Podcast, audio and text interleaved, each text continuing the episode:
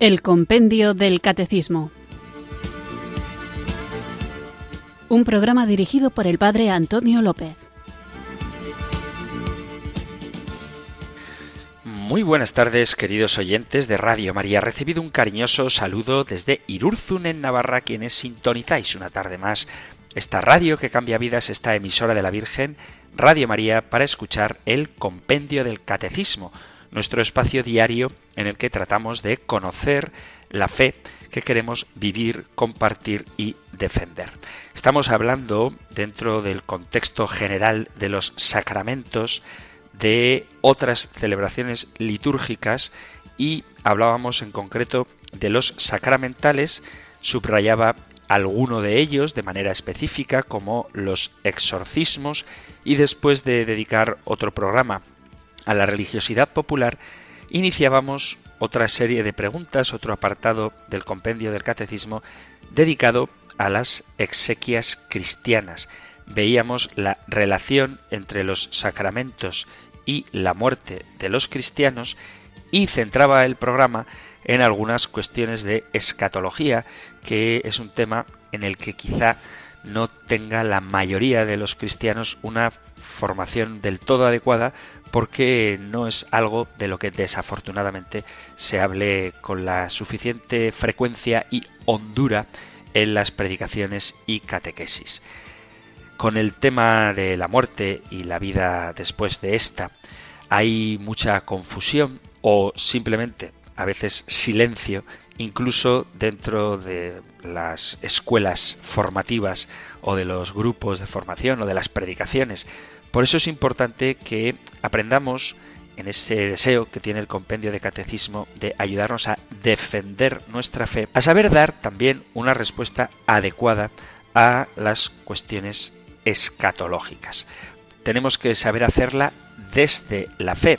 Lo digo porque cuando se habla de cuestiones de escatología, a veces intentamos, bueno, de escatología y de otras cuestiones referidas a nuestra doctrina cristiana, digo que a veces intentamos dar una respuesta meramente racional, pero nosotros, sin renunciar a la razón, debemos apelar también a los datos de la teología, que es una ciencia que presupone la fe, que muchas veces falta en nuestros interlocutores. Así que antes de la siguiente pregunta del compendio del catecismo, en la que seguiremos hablando sobre las exequias, sobre la escatología, me gustaría plantear algunas de las objeciones que se ponen a propósito de estas doctrinas. Pero antes de hacerlo, porque si no, no me atrevo a hablar, vamos a invocar juntos el don del Espíritu Santo.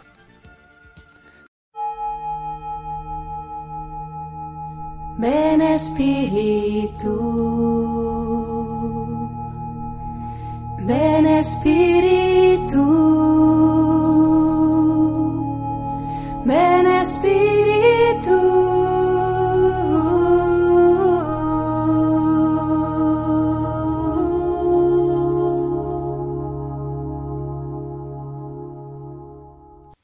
Ven Espíritu Santo, para que aprenda a vivir con libertad interior.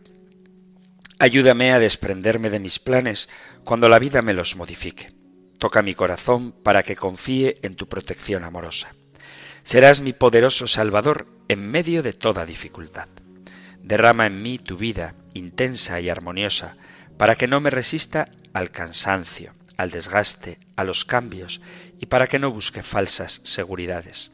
Enséñame a aceptar con serenidad y fortaleza los límites variados de cada día y las cosas imprevistas.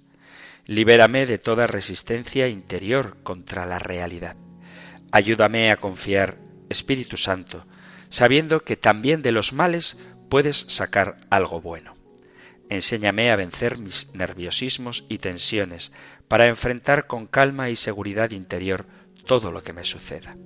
Destruye toda desconfianza para que pueda descansar en tu presencia, entregarme en tus brazos, sin pretender escapar de tu mirada de amor. Vive conmigo, Señor. Enfrenta conmigo los desafíos y las dificultades que ahora tengo que resolver, porque contigo todo terminará bien. Ven Espíritu Santo. Amén.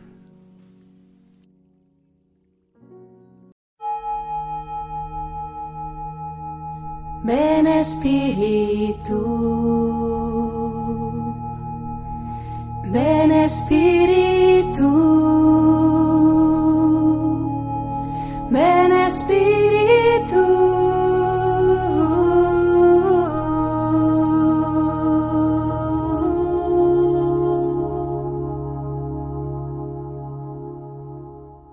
Como os decía, previa a la invocación al Espíritu Santo, antes de leer la siguiente pregunta del compendio del Catecismo, que tiene que ver también con las exequias, con la muerte cristiana, me gustaría dar respuesta a algunas de las objeciones que se hacen contra la escatología cristiana. Una objeción frecuente es afirmar que la fe cristiana en la vida eterna sería deshumanizante porque llevaría al cristiano a despreciar la vida terrena y este mundo y lo apartaría así de sus obligaciones, de su compromiso social. A esta objeción hay que decir que la fe cristiana en la vida eterna de ningún modo se opone al aprecio del cristiano por su vida mortal. Al contrario, el valor inmenso que el cristiano atribuye a esta vida está basado en que durante su transcurso el hombre, bajo el influjo de la gracia, va dando respuesta a la oferta divina de salvación eterna. Cuando el hombre muere, esa respuesta asume un carácter definitivo. Dios respetando la libre respuesta del hombre, da a éste, da al hombre, aquello que a lo largo de su vida ha elegido de hecho, la unión plena del amor con Dios y sus hermanos o la soledad completa del egoísmo. En cambio, el no creyente está mucho más expuesto que el cristiano a la tentación del nihilismo. Si nada tiene sentido y la existencia humana es absurda, no se ve claro por qué el hombre debería trabajar con entusiasmo, ni amar de todo corazón hasta el extremo del sacrificio, ni soportar los sufrimientos. Si todo acaba con la muerte, ¿Para qué esforzarse tanto en pos de un progreso social que, visto así en el sentido cósmico, sería tan efímero como la vida de cualquier individuo? Por lo tanto, tener la mente en el cielo no hace que nos desentendamos de las realidades de la tierra, sino antes al contrario, hace que nos comprometamos con ellas de un modo nuevo, dándole a cada acto concreto de los que realizamos en este mundo un valor trascendental. Es decir, que el que tiene fe en la vida eterna no solamente no se compromete con el cambio social o con las realidades terrenas, sino que lo hace de una forma mucho más intensa y desde luego con una motivación que da sentido a ese ímpetu de transformar las realidades del mundo. Otra objeción muy frecuente contra la escatología cristiana se basa en una falsa interpretación de nuestras experiencias de bien y de mal. Así se nos dice o se nos insinúa que el bien es aburrido y el mal es divertido, o que el cielo terminaría por hartarnos, convirtiéndose así en un lugar tedioso en el que nadie querría estar. O se nos dice o se insinúa que el cielo es un lugar de esclavitud, porque no podremos hacer el mal, mientras que el infierno sería un ámbito de libertad. Estoy entristecido y aburrido de ver parodias del cielo donde lo que parece que se hace ahí es contemplar las nubes junto con unos angelitos que tocan el arpa, mientras que el infierno sería como una gran fiesta, como una discoteca en la que corren los placeres de todo tipo. Y esta objeción, aunque muchas veces se dice explícitamente otras de manera un poquito más soterrada, esconde la idea de que el cielo no es un lugar deseable. Ante esto hay que decir varias cosas. En primer lugar, que el demonio, tal y como lo llama el Señor Jesús en el Evangelio de San Juan capítulo 8 versículo 44, es mentiroso y padre de la mentira, porque se dedica a llamar bien al mal y mal a lo que es bueno. Y eso, desde luego, no tiene más que un origen y es la esencia mentirosa de aquel a quien Jesús llama padre de la mentira. En segundo lugar, no se debe confundir la eternidad con un tiempo infinito. A veces estas dos ideas están confusas. Recuerdo que hace tiempo una oyente, no sé si llegué a responderle por el programa o lo hice por el correo electrónico, pero una oyente decía que cómo es que nosotros somos eternos si solamente Dios es eterno o algo así y que nosotros hemos comenzado a existir. Bueno, una cosa es ser inmortal y otra cosa es ser eterno. A veces la eternidad se entiende como un tiempo infinito y no se trata de eso. Según la clásica definición, la eternidad es la posesión total y simultánea de una vida interminable.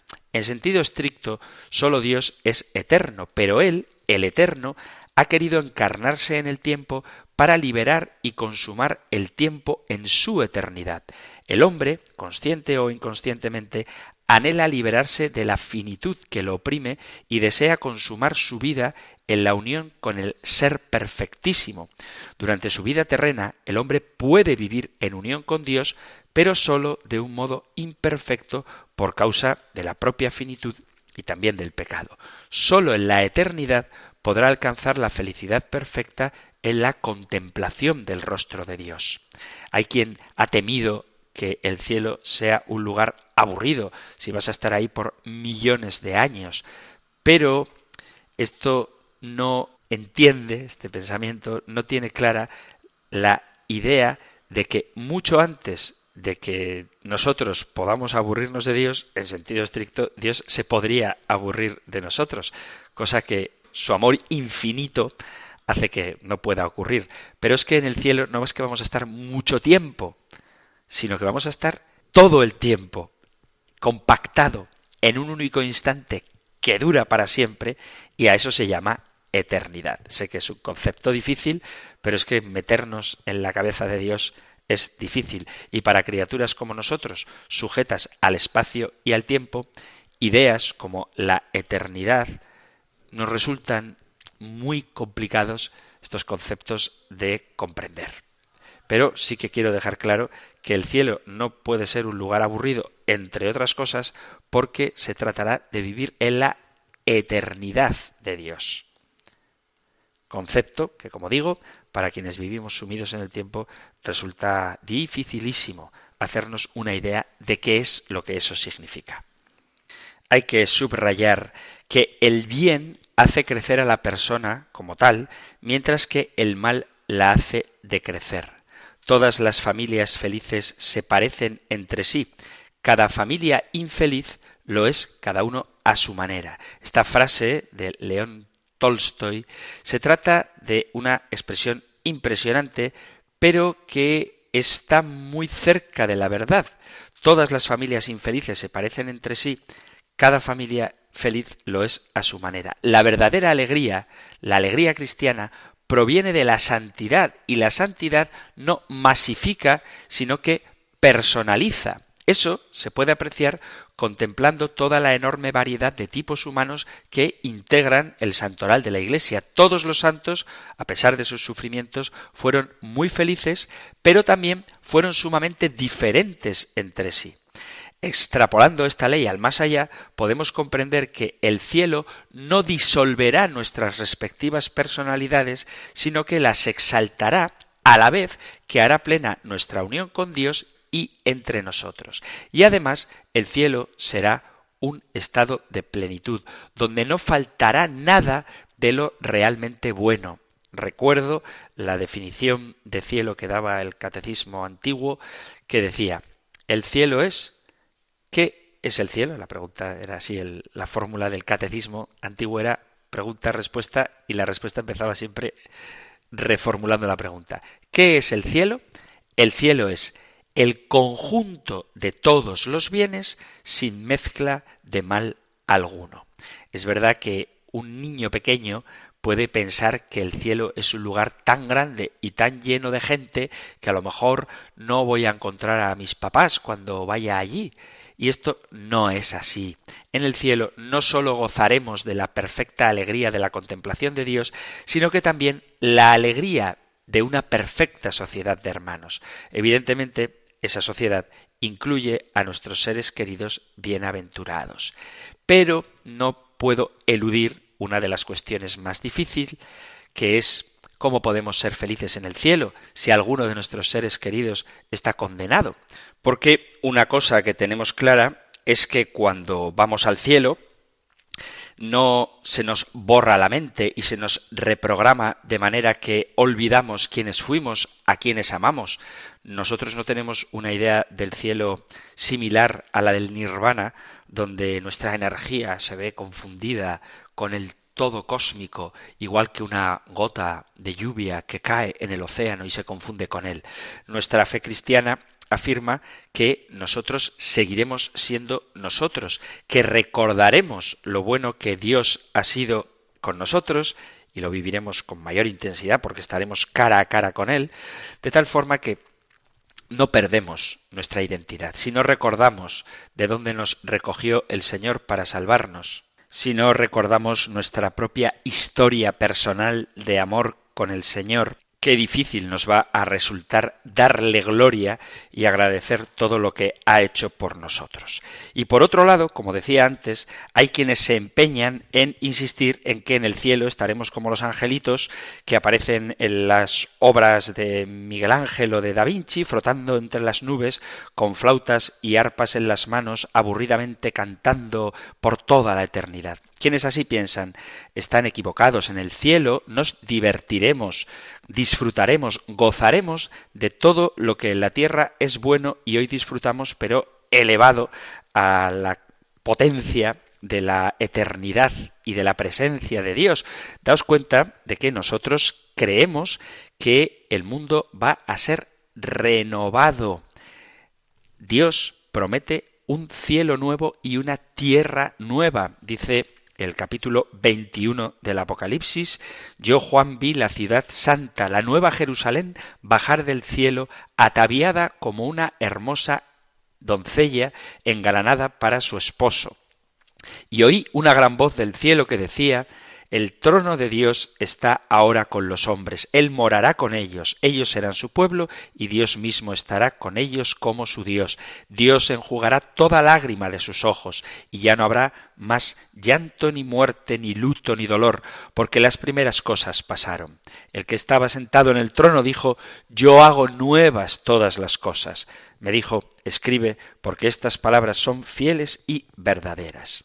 Al presentar este argumento, muchos asumen la premisa falsa de que no se puede ser feliz cuando se sabe que los seres amados no han alcanzado la salvación y que por lo tanto ahora estarán para siempre separados de Dios en el infierno. Después de todo, Jesús está feliz en el cielo y ahora está consciente de todo lo malo que está sucediendo en la tierra y sabe mejor que nadie toda la gente amada para él que está sufriendo en el infierno, porque Jesús murió por cada uno de ellos.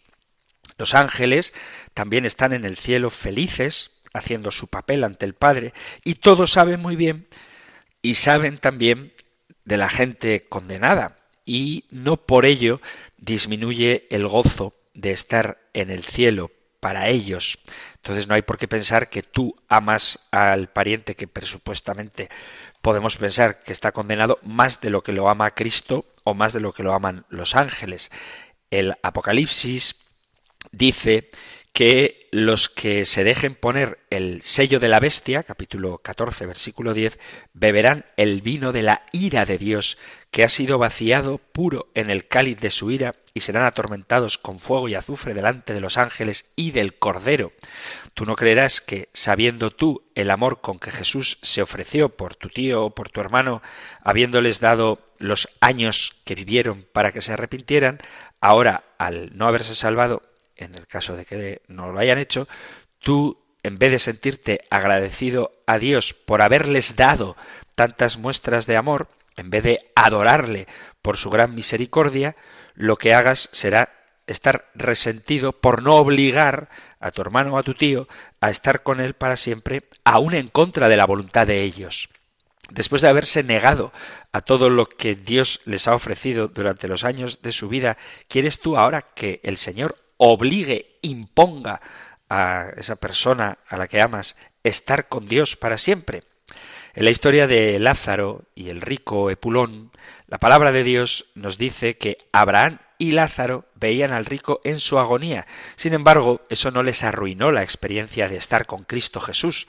Aun cuando esta historia sea una parábola, es obvio que Jesús quiso ilustrar el hecho de que una vez se está en la presencia del Señor, de alguna manera misteriosa, se entenderá mejor la justicia divina y tendremos un juicio sobre lo que es el pecado, un criterio, una idea comprendida de lo que es el pecado, no dándole el beneficio de la duda a Dios y sí a nuestros seres amados que puedan morir en el pecado. Nadie ni nada, ningún recuerdo o experiencia negativa de la tierra arruinará nuestra experiencia de gozo, de gloria, de agradecimiento y de satisfacción en el cielo. Ninguna. Quizá cuando veamos las cosas desde la perspectiva de Dios, entenderemos que cada uno elige para su destino eterno y nos gozaremos de la libertad que Dios nos ha concedido, aunque hoy por hoy nos resulte complicado asumir sus consecuencias. Y unida a esta pregunta de cómo puedo yo estar feliz en el cielo si hay algún amado mío que está condenado, existe otra objeción, la última a la que voy a tratar de responder, contra la escatología cristiana, y es la afirmación de que Dios y el infierno no pueden coexistir, puesto que Dios sería injusto y cruel si hubiera creado el infierno. Lo que tenemos que responder es lo clásico que se responde también ante el gran enigma del mal. Dios no es el autor del mal. Él no lo causa, sino que lo permite por razones que Él en su infinita sabiduría comprende mucho mejor que nosotros. Dios creó el mundo para el hombre y se ha complacido en crear al hombre a su imagen y semejanza. Por eso el hombre es un ser espiritual, inteligente y libre, a la vez que atrae constantemente al hombre en el deseo del bien, Dios respeta la libertad humana y la libertad es un arma de doble filo, por decirlo de alguna manera. Ser libre es nuestra mayor grandeza y nuestro mayor riesgo. Para poder amar a Dios libremente es necesario que podamos aceptarlo o rechazarlo libremente, pero entonces también el pecado es para nosotros una posibilidad real. Dios podría haberlo evitado negándonos la libertad, pero nos ha querido crear a todos libres, no ha hecho robots, sino seres semejantes a Él, destinados a ser sus hijos, partícipes de su naturaleza divina. El cielo no es un campo de concentración al que todos seremos llevados a la fuerza, queramos o no queramos. Por otra parte, Dios no solo es misericordioso, sino también justo, y al condenar al infierno a quienes lo han rechazado hasta el final, Dios no comete ninguna injusticia, sino que manifiesta su justicia y su respeto a la libertad del hombre. No podemos imaginar el infierno como el lugar donde van los rechazados por Dios, sino aquellos que han rechazado a Dios. No hay que ver el infierno como un lugar donde la gente pide clemencia a un Dios que desoye sus súplicas hechas con terribles gritos en medio de atroces tormentos. No. El infierno, si hay gritos, son blasfemias, y si la gente suplica algo, no es misericordia, porque cualquiera que clame la misericordia del Señor la va a obtener. El infierno es el lugar donde quien voluntariamente rechaza a Dios sigue rechazándolo por toda la eternidad porque esa es la opción fundamental que hizo en su vida.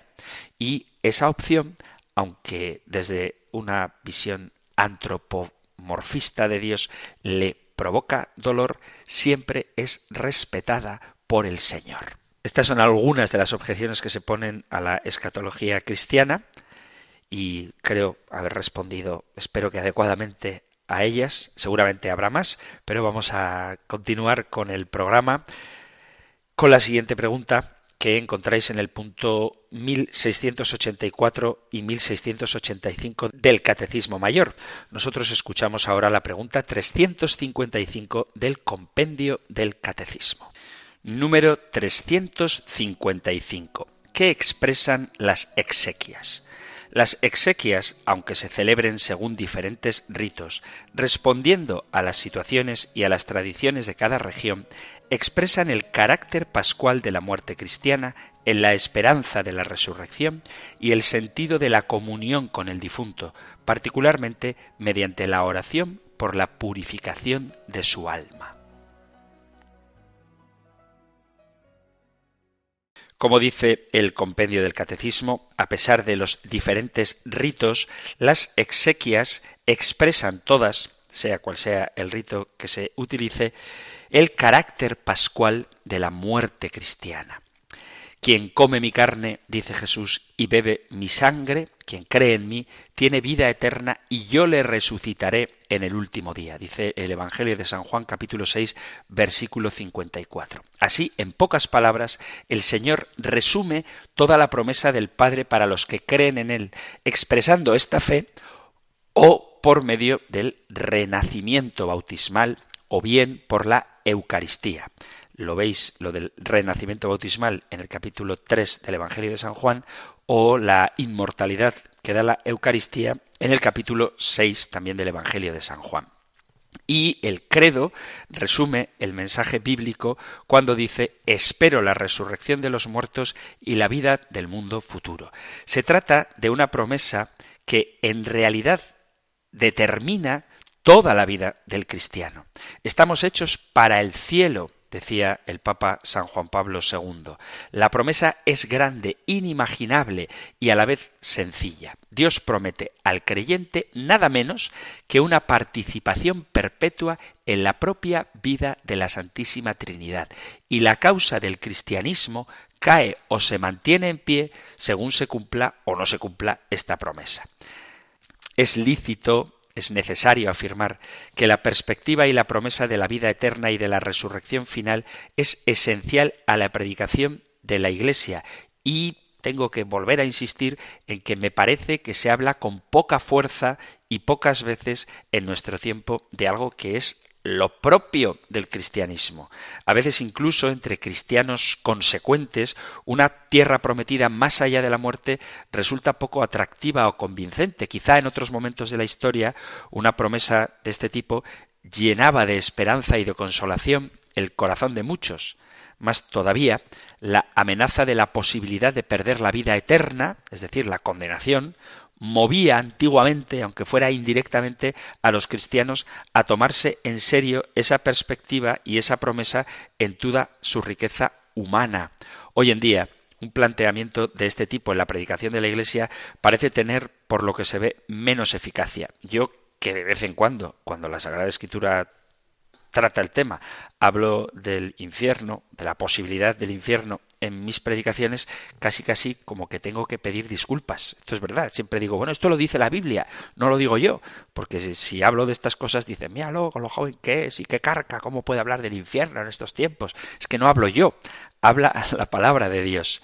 Se entiende que sea así. Los cristianos siempre han intuido que el temor a perder la vida eterna y la plenitud humana no puede ser el motor de la vida de un hijo de Dios. Eso es verdad. Lo dice el propio San Juan en su primera carta, en el capítulo 4, versículo 18. Dice, quien teme no es perfecto en la caridad. Entonces una cosa es no vivir con miedo, que efectivamente nosotros no tenemos que vivir con miedo, y otra cosa distinta es negar lo que la propia palabra de Dios dice. ¿Por qué hay tanta dificultad en aceptar estas verdades? ¿Por qué hay quien prescinde de ellas o incluso se burla de ellas? Bueno, pues en primer lugar, como enseña la fe cristiana, la vida eterna y la resurrección de los muertos que Dios promete a los que creen en Él son en sentido estricto un don del cielo, fruto de la divinización del hombre por obra del Espíritu Santo, y en muchos casos el hombre prefiere no ser deudor de los demás, tiene el instinto de querer realizarse con las propias fuerzas, fiándose poco de las promesas de otras personas, sobre todo si son exorbitantes o difícilmente verificables. No quiere que otros, ni siquiera Dios, se encarguen de su felicidad perpetua. Prefiere conquistarla paso a paso con sus propios recursos. Esta actitud refleja algo de aquella pecaminosidad con la que nace el hombre, es decir, aquella falta de fe, de filiación, de sencillez que anidan en el corazón humano y que, según el Evangelio de San Juan, el Espíritu Santo intenta descubrir y superar. Con todo, es natural y espontáneo para el hombre fiarse y creer, pero se trata de una actitud que surge solo a partir del pecado. Hay otra razón que puede explicar la deficiencia, incluso entre creyentes, hacia la promesa de la vida eterna. Y es esta. El hombre se da cuenta de que la realización de la promesa de la vida eterna debe pasar necesariamente a través de la muerte. La oferta del don más grande de Dios es condicionada por la muerte del hombre, es decir, por la destrucción de todos sus planes personales, por el fin de sus proyectos más queridos y por una conciencia impuesta de la caducidad de las amistades y de las relaciones humanas que nos han llenado de felicidad y de la riqueza de un mundo que inexorablemente pasa. Parecería que el precio que hay que pagar para entrar en la eternidad es la destrucción de la propia vida, del propio yo, de todos los dones recibidos del mismo Dios que los ha creado y que dice querernos hasta el punto de que nos promete la vida eterna.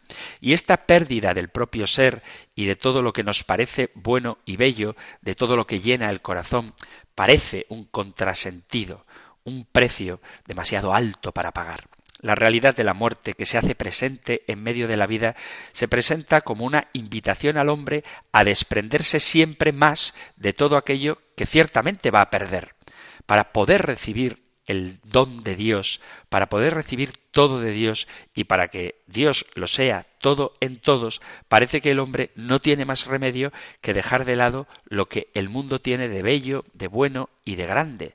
La renuncia de la vida terrena, con toda su riqueza, goce y plenitud, es el precio que un Dios celoso ante la felicidad humana reclama para donar al hombre la divinización la vida eterna. El hombre es invitado a hacer un cálculo de beneficios. Se piensa que vende cuanto tiene, como dice la parábola evangélica de la perla de gran valor o del terreno que escondía un tesoro, y adquiere la vida eterna. La imagen de la vida terrena del hombre como un valle de lágrimas, con la promesa de una vida inefablemente llena y feliz de la muerte, puede acabar en el corazón para muchos como una proyección indebida de los anhelos humanos de infinidad con un fondo de hastío impaciente hacia la vida terrena que se siente limitada y caduca.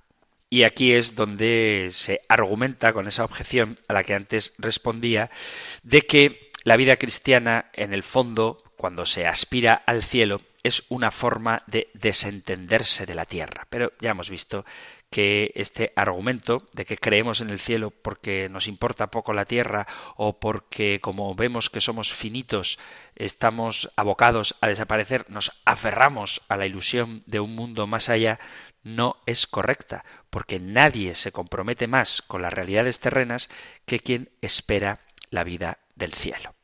Vamos a hacer una breve pausa musical y continuamos hablando del el sentido de las exequias cristianas que expresan el carácter pascual de la muerte del cristiano.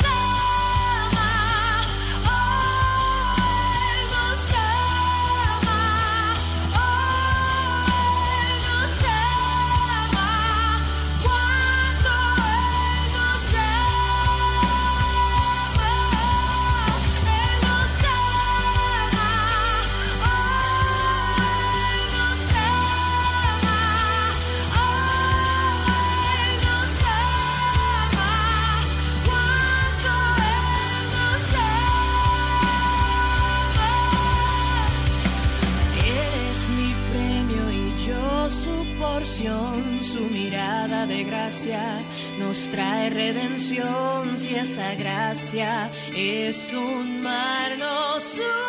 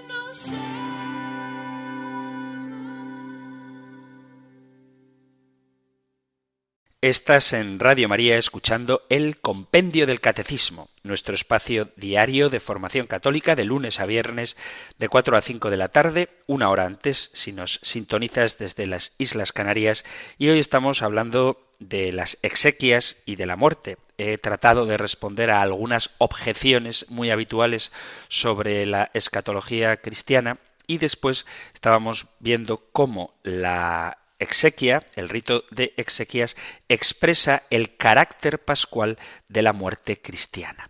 Es de notar cómo en el Nuevo Testamento los creyentes encontraron toda la firmeza de su fe en la experiencia de encontrarse con Jesús resucitado. El puro recuerdo de la vida terrena del Señor y de su ejemplo luminoso les sabía a poco. Su fe nueva encontró el contenido y punto de apoyo inamovible en la persona del resucitado de entre los muertos, en el que está vivo e intercede ante el Padre por nosotros. Dios confirmó el carácter incondicional de su amor para con los hombres, resucitando en la fuerza del Espíritu Santo a su propio Hijo encarnado, cuyo reino no tendrá fin. Esta es la esencia de la fe cristiana desde los orígenes, no la enseñanza de Jesús, no su ejemplo, sino su resurrección. Los que vieron al Maestro después de resucitado enseguida relacionaron estos encuentros con la promesa de una resurrección futura destinada precisamente para ellos. Cristo resucita y por lo tanto ellos, los creyentes, se hacen portadores de esa misma promesa de resurrección. La resurrección de Cristo, en quien creyeron, fue percibida espontáneamente como un bien para ellos. O sea, no es que Cristo resucitó y me alegro por él que ha resucitado, sino que Cristo ha resucitado creo en la promesa de que yo, unido a Él, también voy a resucitar. Como dice San Pablo en la primera carta Corintios capítulo 15 versículo 12, pues si de Cristo se predica que ha resucitado de entre los muertos, ¿cómo entre vosotros dicen algunos que no hay resurrección de los muertos? El argumento es que como Cristo ha resucitado, creemos en la resurrección de los muertos. Y nadie duda del realismo de la resurrección de Cristo en la primera era cristiana. Sabemos, dice la segunda carta a los Corintios capítulo 4 versículo 14, sabemos que quien resucitó al Señor Jesús, también con Jesús nos resucitará y nos hará estar con vosotros. Y el Evangelio de Juan, yo soy la resurrección y la vida, el que cree en mí, aunque haya muerto, vivirá. Juan, Evangelio de Juan, capítulo 11, versículo 25. Hay que reflexionar sobre esta firme conexión que los primeros cristianos hacían entre la resurrección de Cristo tres días después de su muerte y la suya todavía esperada. Si no fuese por ella, ciertamente no sería fácil humanamente explicar esa alegría incontenible que les producía el encuentro con el Señor resucitado y la esperanza de la prometida vuelta en su gloria. Además, no se trata sólo de una convicción de cada uno de ellos tomados uno a uno, es decir, como individuales creyentes que en muchos casos habían compartido anteriormente la vida terrena de Jesús, sino de una esperanza eclesial, una promesa destinada a todos los hombres con quienes compartían la misma vida caduca y el mismo mundo. La fuerza arrolladora del espíritu misionero de San Pablo y de los apóstoles tiene su punto de partida en esa promesa pascual, en la comunidad de los creyentes incorporados a Cristo por la fe y por el bautismo, viviendo del pan eucarístico en espera de la vuelta del Señor glorificado, empieza a hacerse presente ya la promesa de una resurrección futura. Dios comienza a establecer el modo definitivo de su señorío sobre todo lo creado para poder ser al final de los tiempos todo en todo. Esta promesa de un futuro de plenitud humana y gloriosa era inseparable de la necesidad de seguir al Maestro también en su muerte como una condición sine qua non para la resurrección prometida. Se confirma que, en efecto, el premio eterno vendrá después de la muerte del hombre y a condición de ella, en el mismo modo que la salvación ha venido al mundo por medio de la muerte del Señor. Y en esto insiste San Pablo con mucha fuerza cuando dice, cuantos hemos sido bautizados en Cristo Jesús, dice a los romanos, fuimos bautizados para participar en su muerte. Con él hemos sido sepultados por el bautismo para participar en su muerte, para que como él resucitó de entre los muertos por la gloria del Padre, así también nosotros vivamos una vida nueva, porque si hemos sido injertados en él por semejanza de su muerte, lo seremos por la de su resurrección. Carta a los Romanos, capítulo 6, versículo a partir del 3. Y en la carta a los Colosenses se lee que con él fuisteis sepultados en el bautismo, y en él asimismos fuisteis resucitados por la fe en el poder de Dios que le resucitó de entre los muertos. Colosenses capítulo 2 versículo 12. Y es por eso, en el contexto del gran juicio que se acerca, que los cristianos pueden proclamar entusiasmados Bienaventurados los muertos que mueren en el Señor. Apocalipsis capítulo 14 versículo 13. En virtud de la resurrección prometida, San Pablo exclama Para mí la vida es Cristo y la muerte ganancia. Carta a los Filipenses capítulo 1 versículo 21.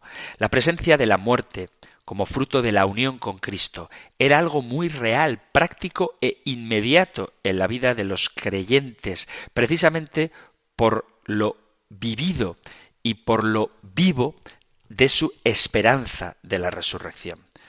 Por ella estaban dispuestos a sufrir una muerte injusta y cruel, dando un testimonio, es decir, un martirio de su fe en Jesucristo. La muerte del cristiano es vivida como una verdadera participación en la muerte y resurrección de Cristo.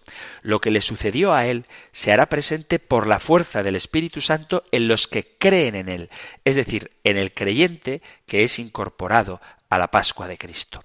Se comprueba de nuevo y con especial fuerza lo que decíamos antes, la muerte del hombre y su vida desembocada inevitablemente hacia la muerte se comprenderán y resolverán principalmente a la luz de la inmortalidad. Después de afirmar el vínculo entre la resurrección de Cristo y la vida del cristiano, y el paralelo entre la Pascua de Cristo y la Pascua del creyente, hay que preguntarse en concreto de qué modo se da esta incorporación con Cristo para morir con Él y resucitar con Él. La incorporación a la Pascua de Cristo no se trata simplemente de una imitación de Cristo, porque esto implicaría una comprensión espiritualista del hombre. No se trata de que la condición de feliz inmortalidad del hombre sea igual que el recuerdo de Jesús habita entre nosotros por su vida ejemplar, también nosotros debemos llevar una vida ejemplar para permanecer de alguna manera en la mente de aquellos que nos recuerden. No se trata de eso, eso sería una inmortalidad desencarnada, sería incurrir en esa herejía que dice que los discípulos tuvieron una experiencia subjetiva de que Jesús había resucitado porque su mensaje seguía vivo entre ellos. No se trata de eso, sino de una verdadera resurrección. Tampoco se trata de tener una resurrección como la de Cristo de algo propio de la naturaleza humana, como que el hombre ya era inmortal de siempre, que el hombre va a resucitar de siempre y Cristo con su muerte y resurrección, por supuesto no física, es una especie de apertura de ojos, de revelación de cuál es el destino del hombre. Por supuesto que no. La resurrección no es algo inherente al hombre, sino más bien un don de Dios. La resurrección es una obra gratuita de Dios. La incorporación de la muerte del cristiano a la Pascua de Cristo significa que para poder entrar en la gloria de la resurrección hace falta algo más que el ejemplo de Cristo, algo más que su palabra, su predicación y mucho más que los recursos humanos. En la resurrección se compromete el poder y la gracia de Dios mismo que obra en y por medio de la persona de Jesucristo. La fe cristiana es la continuación y la culminación de las promesas de Dios al pueblo judío. Por eso se debe afirmar que la superación de la muerte sólo puede verificarse en virtud del poder misericordioso y recreador de Dios hecho presente en la muerte y resurrección de su Hijo y nuestro Señor Jesucristo, y comunicado a los creyentes en el bautismo, en la Eucaristía y en la palabra de Dios. La incorporación sacramental a la muerte y resurrección de Jesús no se a los cristianos como un modo mejor de vivir y morir, como si fuera lo mismo que los demás, pero cualitativamente mejor, como una caricia divina que consuela al creyente en medio de esta vida mortal, sino como el único modo de vivir y morir si se aspira a la plenitud humana en la gloria de Dios para siempre. La vida eterna y la resurrección de los muertos constituyen un don que sólo Dios puede otorgar a los hombres. Para el creyente se hacen presentes no sólo en la semejanza de la Pascua a Jesucristo en un sentido ejemplar que anima al hombre a la virtud y le revela su naturaleza propia, sino que es la consecuencia de la Pascua. El cristiano puede mirar con paz y tranquilidad el momento de la muerte y esperar una futura resurrección porque confía en Dios y no porque la muerte es en sí misma. La fe pascual de los cristianos es especificada por tres factores. Por su cometido misionero universal, porque se trata de una promesa destinada a todos los hombres y no meramente a los individuos creyentes, por la necesidad de aceptar plenamente la muerte en obediencia filial al Padre, porque la promesa se realiza sólo a través de esa promesa y sólo a condición de esa promesa y por una confianza plena que se dirige a fin de cuentas sólo a la omnipotencia divina, porque la salvación es una obra de Dios por medio de la Pascua de Jesucristo. La fe en la resurrección es un don de Dios y la fuerza que emana de ella son mediadas corporal y socialmente. La resurrección de Cristo y nuestra resurrección futura es una realidad sensible y comunicable y por lo tanto plenamente humana. Como consecuencia, se entiende que la resurrección de los muertos se debe desplazar hacia un momento futuro, cronológicamente distinto del momento de la muerte de cada uno. Uno no resucita cuando muere. Cuando a veces en los funerales escucho expresiones, no quiero criticar a mis hermanos sacerdotes, que yo sé que lo hacen por consolar a la familia, pero utilizan expresiones diciendo este hermano nuestro que ha resucitado, pero ¿cómo puedes decir que ha resucitado si está el cuerpo inerte ahí delante? La resurrección hace alusión a un futuro cronológicamente distinto al del momento de la muerte de cada uno. No se puede hablar de resurrección en el instante mismo de la muerte. Son cosas distintas. Es verdad que desde un punto de vista exegético, histórico y litúrgico, la noción de resurrección se aplica en tres momentos distintos. El bautismo, con el que el hombre verdaderamente muere en el Señor para resucitar con él, en el ahora de la conversión cristiana y de la celebración eucarística y en la resurrección general al final de los tiempos para el juicio de vivos y muertos. Cuando San Pablo escribe a los romanos, parece distinguir temporalmente entre muerte y resurrección. Si hemos sido injertados en él por la semejanza de su muerte, también lo seremos futuro en la de su resurrección. Histórica, litúrgicamente, es difícil afirmar que el concepto de resurrección pueda aplicarse al momento de la muerte, pues salta a la vista que la muerte es la destrucción de la vida humana y no su realización en plenitud. En la primitiva predicación cristiana jamás se identificó el destino de los que mueren antes de la parusía con el acontecimiento fundamental de la resurrección de Jesús, acontecimiento debido a su importancia histórico-salvífica incomparable. Para ser coherentes con San Pablo, el carácter social de la muerte pone fuera de juego la idea de un proceso de resurrección que va actuándose en la historia a través de tantas resurrecciones individuales que serían la de cada uno en el momento de su muerte. Sería un error hablar de resurrección en el momento de la muerte, acercarse a la Sagrada Escritura con la idea moderna según la cual la resurrección corporal tenga algo que ver con el momento de la muerte. En ninguna parte del Nuevo Testamento se establece una relación esencial entre la resurrección y el momento de la muerte. Los momentos claves de la resurrección son bautismo y parusía, es decir, la resurrección como tal, física, ocurrirá al final de los tiempos. Porque esto iría en contra de la fe cristiana en una resurrección final para todos los hombres juntos al final de los tiempos, que se entiende como la revelación definitiva de la gloria de los hijos de Dios, como juicio universal y como fin único y último que es la meta de la historia humana.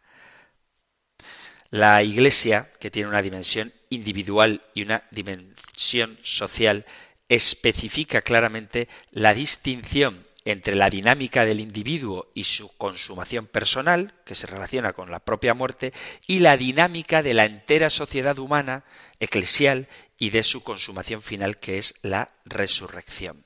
Los textos del Apocalipsis son muy claros en esto. Se muestra a la humanidad como comunidad y la historia como totalidad que están bajo el dominio del Salvador de Dios en Cristo Jesús. Si no hubiera un fin absoluto de la historia con la resurrección y el juicio, Dios no llegaría a ser nunca Señor de la historia como un todo, sino que estaría siempre en camino hacia su dominio sobre la historia. Una resurrección entendida de manera espiritual, no física, iría en contra del dato revelado en la palabra de Dios que nos dice que Jesús salió del sepulcro y una resurrección personal sin aguardar la venida definitiva del Señor con la resurrección universal iría en contra del señorío de Jesucristo y de Dios Padre y del Espíritu Santo sobre el mundo y sobre la historia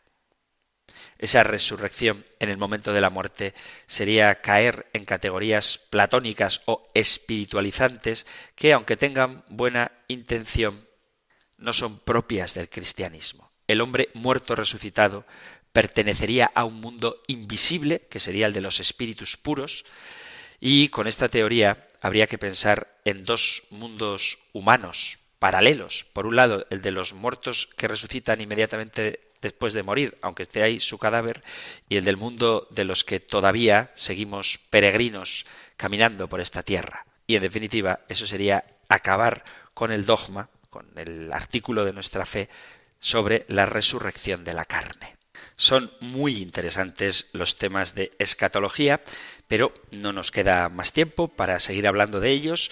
No obstante, si hay alguna cuestión que queráis que quede más aclarada o alguna discrepancia que debatir, algún testimonio que dar, alguna pregunta que formular, cualquier cosa que queráis compartir, podéis enviar vuestros mensajes al correo electrónico compendio arroba compendio arroba o al número de teléfono de WhatsApp 668-594-383. 668-594-383. Terminamos ahora recibiendo la bendición del Señor. El Señor te bendiga y te guarde, el Señor ilumine su rostro sobre ti y te conceda su favor, el Señor te muestre su rostro y te conceda la paz. Muchísimas gracias por estar ahí, gracias por escuchar el compendio del catecismo y si queréis volveremos a encontrarnos en un próximo programa. Un fuerte abrazo.